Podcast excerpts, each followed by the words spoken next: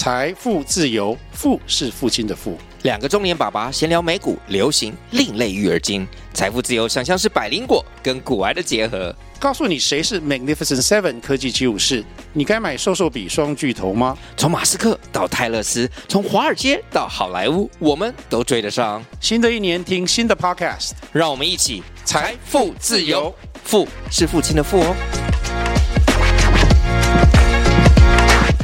嗨，你现在收听的是《自由工程师的冒险人生》，我是易姐。在这个节目里，我们会分享不募资的小资创业家、刚转职进科技业的新手，或是业界资深工程师的真实故事，一起探索多元职涯，掌握职涯的自主权。准备好了吗？那我们就踏上这场探索之旅吧。大家好，欢迎收听这一集的《自由工程师的冒险人生》，我是易杰。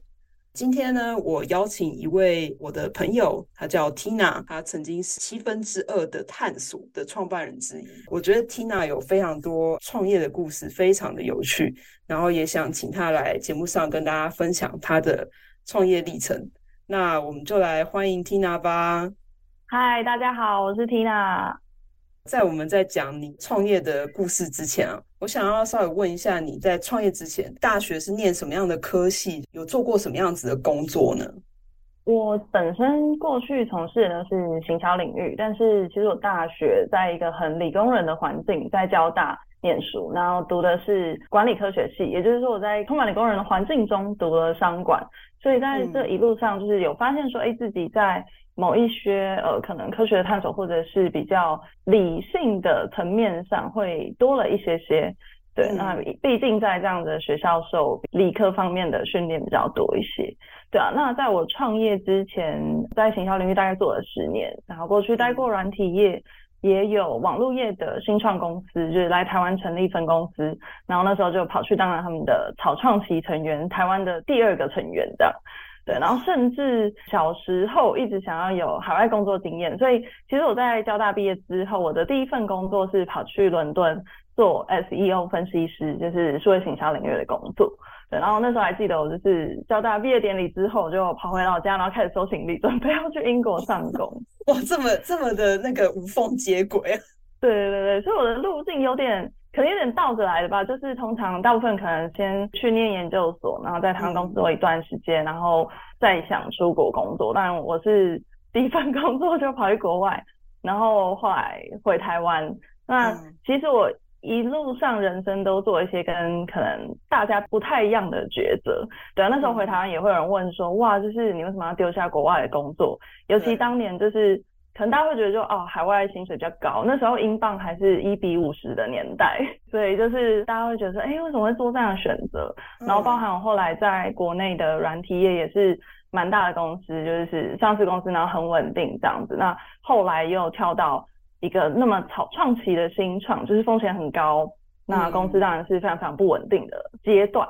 对，所以就是有一些故事可以跟大家分享。然后包含就是加入新创的后来离开以后，就是也自己创业，然后包含现在就是也离开自己创业的公司，这样一路以来的点点滴滴，可能今天可以聊一下。我觉得刚刚听到 Tina 讲到这些，就是她在职涯的道路上面都做了很多不一样的选择，就是比如说毕业之后呢，没有选择念研究所，反而是直接到国外工作。然后到了国外工作以后，很多人都会觉得说，到了国外工作以后，应该就一直这样工作下去嘛，然后存一笔钱之后再回台湾，或是继续在国外生活。但是他却选择回到台湾，然后在一些不同的公司上班，然后甚至去加入了一些风险比较高的新创公司。就是我觉得。这些都是像你说的，就是一般人不会做的选择。然后我觉得这一点也跟这个节目的调性非常像，因为这个节目就叫《自由工程师的冒险人生》。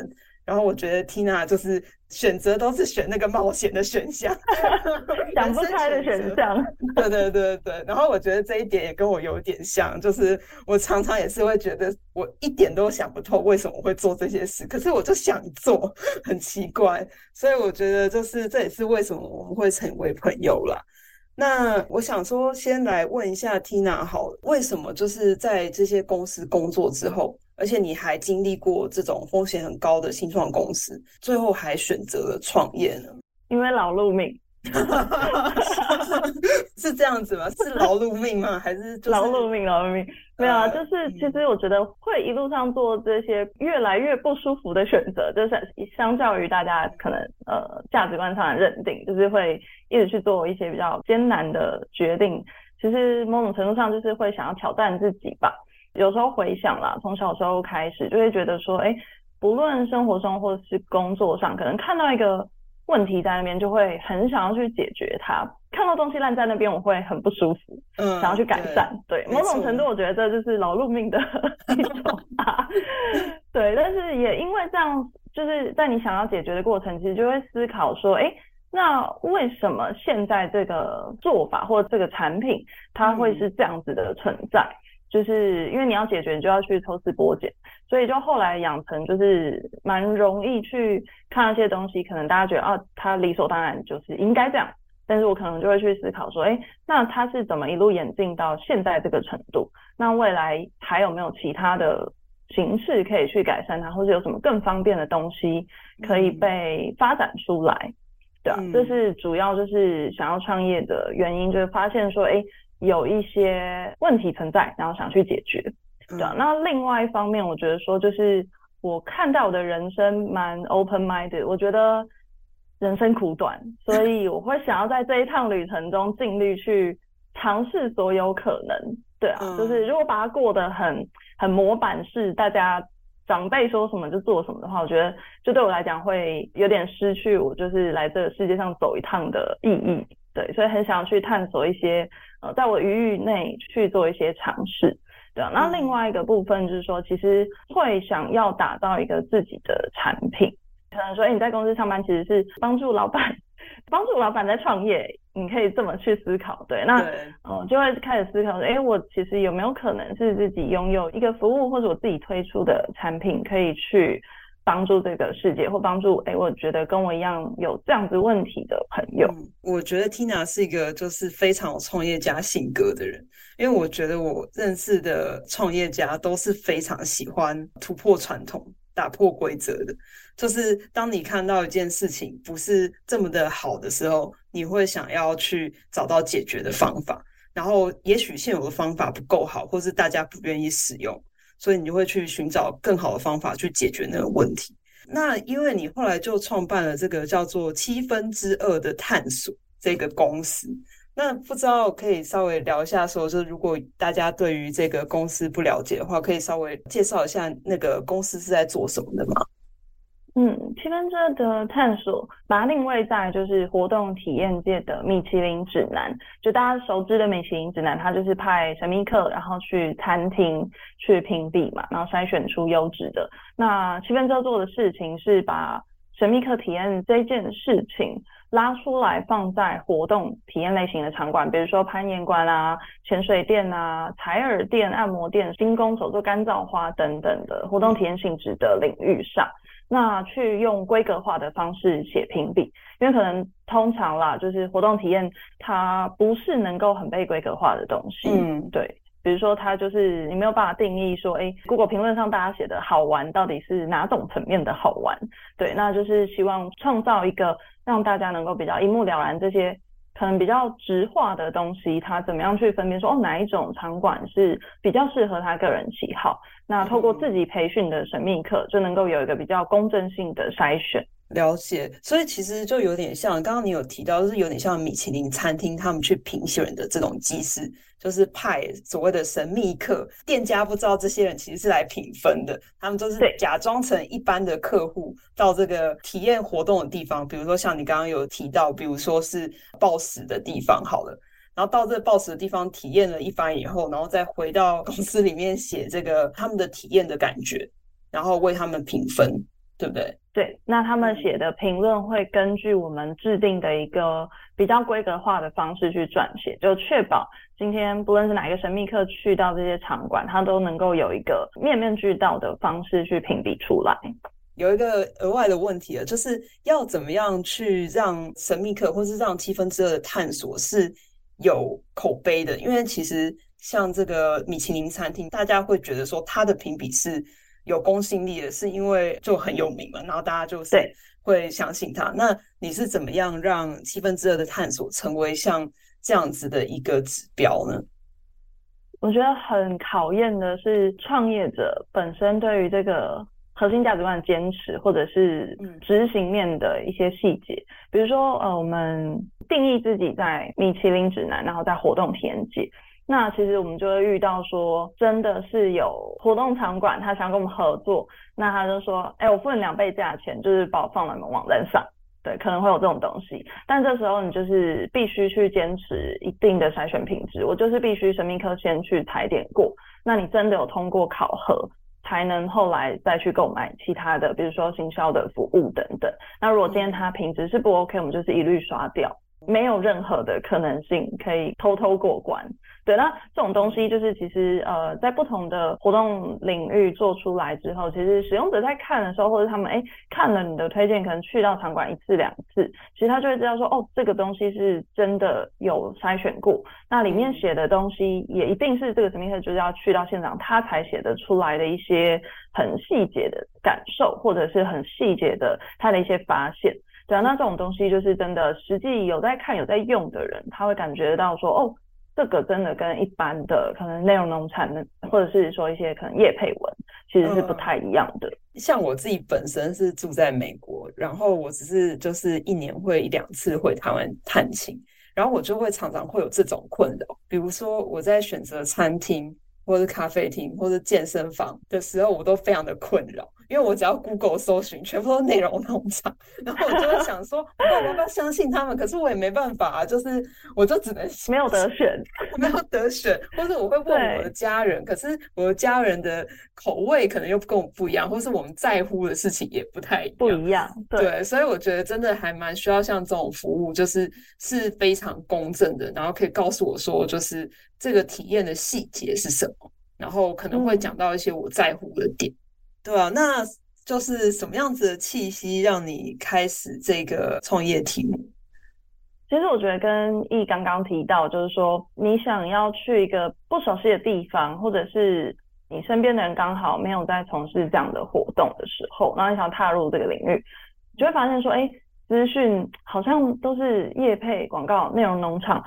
那。到底哪一个东西是真的？就第一个会缺乏真实性，然后第二个是到底有什么东西是可以让我比较全面的看到这一间店或者是这个活动领域的面貌，我该注意什么？所以那时候其实是来自于。因为我是一个很喜欢水肺潜水的人，对，那在这个过程就是偶尔会想要换个口味嘛，去不同的地方潜。那到了当地，我们要去找就是在地的刀潜，就是有一个 dive guide、dive master 的时候，就会发现说，哎，这些潜店其实各自都有些问题，然后我事前在网络上可能查不到，对，比如说到了现场发现，哎，他对于他那个系统，他那间潜水学校教出来的学生。就是好像给了很多的差别待遇，然后服务上就差很多，哦、甚至他就是后来可能价目表上定的东西会呃乱收钱，对，因为潜水的那些设备其实呃零零总总蛮多的，很多小东西，那可能就哎东加一个价，西加一个价，然后就会发现嗯怎么怪怪的，对，那。诸如此类，还有一些可能比较严重啦，比如说朋友遇过说，呃，可能他潜水然后遇到导潜，有点就是过度的肢体接触，让他觉得哎有点被骚扰的感觉。其实这也都是不时会听到，对啊。那这种东西其实很难在网络上找到，毕竟这种东西可能大家就是不一定会写出来，或者是没有一个很具体的地方让你去查找。所以那时候就觉得说，哎，为什么没有人做这个东西？那后来就想到说，其实市面上有很多很多的三 C 啊、家电等等的评比，嗯、对，比如说我买个蓝牙耳机，我买一个人体工学滑鼠，其实都有超多的评比，然后很规格化，可是完全没有活动类，然后比较公正这样的评比。那我能够查到的，除了刚刚一提到的说那些业配文内容农场之外，我剩下的就只有地图上的评论。可是这种地图的评论就是 UGC 嘛，就是 user 他去 generate 的 content。那这种东西，因为它就只是基于可能觉得，哦，我想留个言或者我想评论一下，每个人留的东西非常参差不齐。有些人写说、嗯、这间店很好玩，据点。对，可是你说好玩是指说呃，这个攀岩馆的可能路线设计超有趣，非常非常的呃，就是需要跟他斗智，还是说呃好玩？是指说哦，它的岩块弄得很漂亮，就是让你一进去觉得哦好有趣哦，很彩色这样。这到底是什么？你看不出来，对啊，那就是整个市场上缺乏一个全面性、比较完整的资讯，去用比较统一的规格去评比单一活动里面它。比如说，全台北总共有七家攀岩馆，那我怎么去了解说哪一家最适合我个人？因为另外一点很重要，是像一提到，就是说，可能诶你跟你妈妈的喜好是差很多的，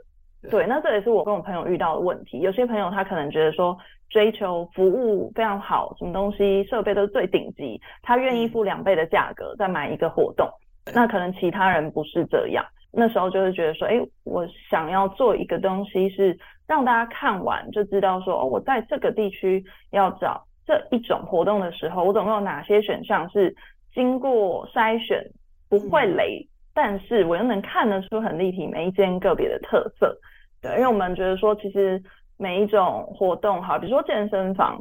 它其实所谓的排名第一，可能在每个人心中是超不一样的。对对，所以我们不会去说，就是诶把它定义在什么排名第一，反而是让你很立体看到它全面性的样貌，那再让你去做选择。像我在选健身房的话，尤其是我回台湾的时候，选健身房的标准就是第一个要离家近，第二个要它可以单次付费。我觉得这个比较少。对，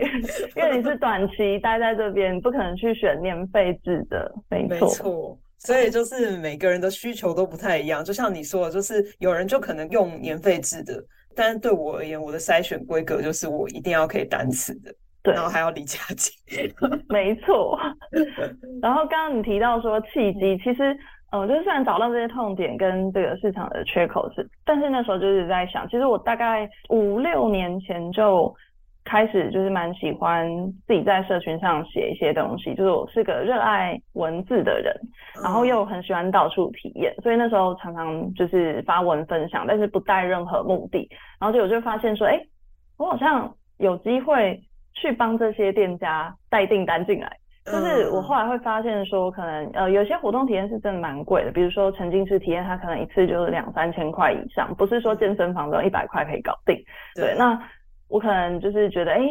发现了一场蛮不错的体验之后，我会用各种面向角度去评论，说，哎，我为什么觉得这个体验好？它给我带来什么样的心灵上的冲击，对，或者是五官的感受，还有哪些细节巧思设计的不错，但又在不暴雷的情况下把这个东西分享出去，然后就会发现，哎，过了一阵子，就有很多朋友说，哎，我上次看到你分享那个。体验，然后我真的去买了票，我也去玩了，然后我觉得非常非常好玩，很谢谢你分享。然后就一次两次后来看发现，哎，我每次发这样文，可能都会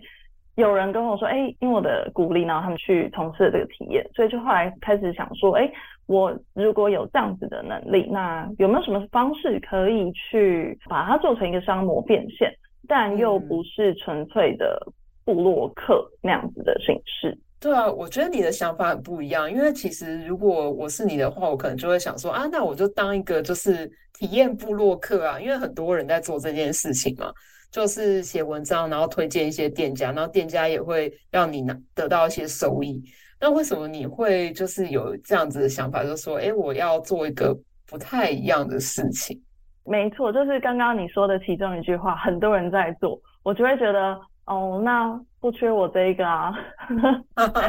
就是会想要做一些。回到刚刚讲说为什么想创业，就是觉得说，那到底有什么可以做得更好？而且我会觉得布洛克他的模式其实是先收钱，或者是先被 offer 了一个可能免费体验，我是先拿了好处。那这个东西一定会扭曲我写文的方向，或多或少都必须去引恶扬善。如果你真的发现什么不好的东西，嗯、其实你不太能够写上去，你业主就 会爆炸。对，所以那时候就在想说，那压抑了我想要做这件事情的动力。对，因为我就是觉得，哎，我是喜欢分享，然后可是我不希望分享一个不好的体验或不好的店去害到我的朋友。对啊，所以那时候就是有想过说，其实部落格的模式可能。不是很适合我哦，原来是这样子。但是我想要就是稍微再拉回来一点点，再讲这个创业的选题上，因为你刚刚说就是这些是一些契机，但是其实你一直都想要做创业的事情嘛，那你为什么最后就是选定了这个题目？就是你在这之前有没有别的其他的创业想法，然后就是试过或是没试过就被你自己打枪了吗？有啊，其实蛮多诶，最早应该是小学吧，当年很流行那种铝箔袋装的古早味冬瓜茶，不知道还记不记得？我记得。诶，小学你应该还在台湾，对不对？就是那种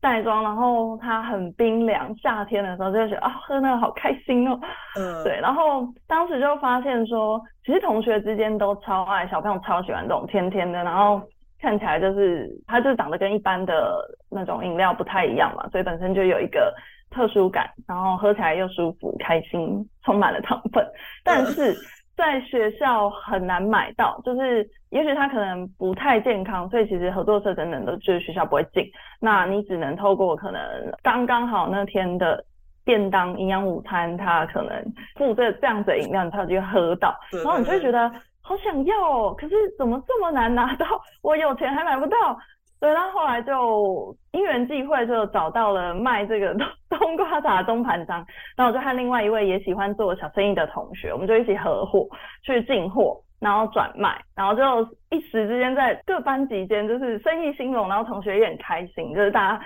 夏天中午就觉得耶，有饮料喝，而且是学校买不到的。对，然后我们也就是可以做点小生意，觉得哎蛮好玩。可是。我人生的第一次创业就结束在被学校发现，他说 同学之间不能有金钱交易，所以就这样死掉了。后来长大之后，因为就刚好也有几次跟朋友聊到这件事，就觉得。回头想，呃，还蛮可惜，因为我觉得那是一个蛮好的机会，让小朋友可以去练习跟理解商业世界的逻辑。嗯、然后，因为你做这种小生意，就是你也不可能惨赔多少钱，对，对。就是一个嗯几百几千的小东西而已，是一个很好的机会去练习。嗯、那像美国有很多是那种，其实小时候会希望小朋友去卖柠檬水摆摊，就是练习销售、练生产制造、去去算成本等等，嗯、或者是像童军可能会去。呃，卖饼干，我觉得这些都是蛮好的机会。那就回头想，觉得啊，好可惜哦。就是我觉得，如果说学校有机会，但我可以理解啦，他不希望同学有产生纠纷什么的。嗯、对，但是如果有机会去呃创造一个环境，是能够让小朋友从小去摸索自己喜欢做的事情，然后去练习这些商业世界的逻辑，我觉得会跟课本上的理论结合的更好。对啊，嗯、说不定有人就是小时候就开始创业了。对，你真的是从小就创业，超级酷的。因为其实我听非常多就是创业家的故事，他们也都是在就是小时候就会开始就是想这些有的 不是有的没的，对，有的没的，没错，就是有的没的，就是有点有点觉得很好玩，对，会想一些创业的事情，然后会对啊，会有一些什么商业模式的想法什么的。然后我刚刚你觉得你讲的那一点，就是在讲说美国就是这边就是从小都有培养小朋友去。做这个贩售的行为，然后我觉得这件事情是非常的怎么说呢？体现美国这个创业的文化，就是其实我觉得在美国是非常鼓励创业这件事情。我那时候刚来美国的时候，然后就是念大学嘛，就是同学都不好好念书，然后就被老师骂，然后老师就骂我们说：“你们再不好好念书，你们以后全部都去当公务员。”然后我那时候当下觉得很惊吓，想说为什么当公务员有什么不好？就是我觉得对我而言，那是一个文化冲击，就是对，真的，他们对于就是选择安稳的工作这件事情是没有那么的怎么讲鼓励 鼓励，对，他会希望你去创业，或是你去大企业工作，闯一番事业这一种。所以我就觉得还蛮有趣的，就是整个文化都是比较鼓励创业的。那我也会蛮希望，就是在台湾可以看到像有这样子的文化出现。还有，我先讲有在做的、有做过的，然后再讲没做过的。长大后出了社会，因为长期在行销产业有就是做出一些成绩，然后有被身边可能各行各业的经营者看到，所以一路上就是有不少的可能老板希望我。帮忙他们去做行销，或者是担任他们的商业顾问，这样，嗯、所以后来也开始做，就是比较偏行销顾问公司，那帮助中小企业去做行销策略的规划啊、广告投放啊，跟策略顾问等等。然后另外一个是因为就是刚刚前面提到，我很喜欢写文案，然后也发现自己蛮擅长写内容的，所以也会长期帮一些科技公司去写他们的产品文案。这个是呃有待做的部分，所以可以看到说，哎，我小时候做的是其实偏贸易类，然后后来做行销顾问，我觉得比较偏向接案类，其实都没有自己真正拥有那个产品的研发、制造、生产这些的开发。对，那后来自己真的。长大全新创业的时候，就想要哎往一个自有产品去提，因为我觉得说哎那是我没有体验过的一个领域，我觉得很好奇，很想尝试，大概是这样的流程。那其他没有做的其实很多哎，比如说我喜欢潜水嘛，那有发现说我们每一次要去潜水，不论在台湾或国外，它都有很繁杂的流程，因为它会需要知道你的证照有没有符合它要求的等级，那证照就会有证照编号，所以很多的。文件要缴交，那如果要保险，还有个人的，就是护照上面的这些跟潜水无关的这些身份资讯。那除此之外，还有装备，你从头到脚有超多大大小小的东西。那哪一个要租，哪一个不租？然后每一项的价格又不一样，到时候怎么算钱？你总共租了几天？超复杂。然后包含它会有很多东西是根据你的身高体重去克制，比如说你的防寒衣，然后你要背多重的铅块。对，然后你的蛙鞋大小，这些都是非常非常 customized，然后我就觉得哦，我会蛮愿意去当主揪，邀朋友一起去。就是假设我没有自己一个人去潜水的话，嗯、那可是这个过程就会觉得一想到这就好麻烦哦，有这么多的 information，然后有一些又是很各自的东西，就是你叫朋友说，哎，你赖传的身份证给我，就会有点，我想当事人可能会觉得有点不太安心，然后或者是说去一个随随便便的。潜水店家的 Google Form 的表单去把你这些个子全部丢给他，就你也会觉得到底安不安全？嗯，那这个过程其实就曾经也想过说，能不能做一个全球性的平台，是让大家，假设你变胖了，你就上去 update 你的体重。那如果一切维持原样的话，你就有一个比较统一的个人的资讯。那接下来你想要去找什么店家，他就直接可以去上面捞这样子的资料，那可以省去非常非常多的麻烦。对，那甚至能够去做一些，比如说媒合，因为有时候可能我们先呃预定了，就后来发现到现场这个店家根本就是没有这个尺寸的装备，然后我要穿着一双很小的蛙鞋在那边踢水踢五天，真的脚会磨破的那一种。对，就是诸如此类的不便。可是像这种东西后来至今还没有做，是因为我可能比较商学院出身，比较市侩一点，我会先看说这个模式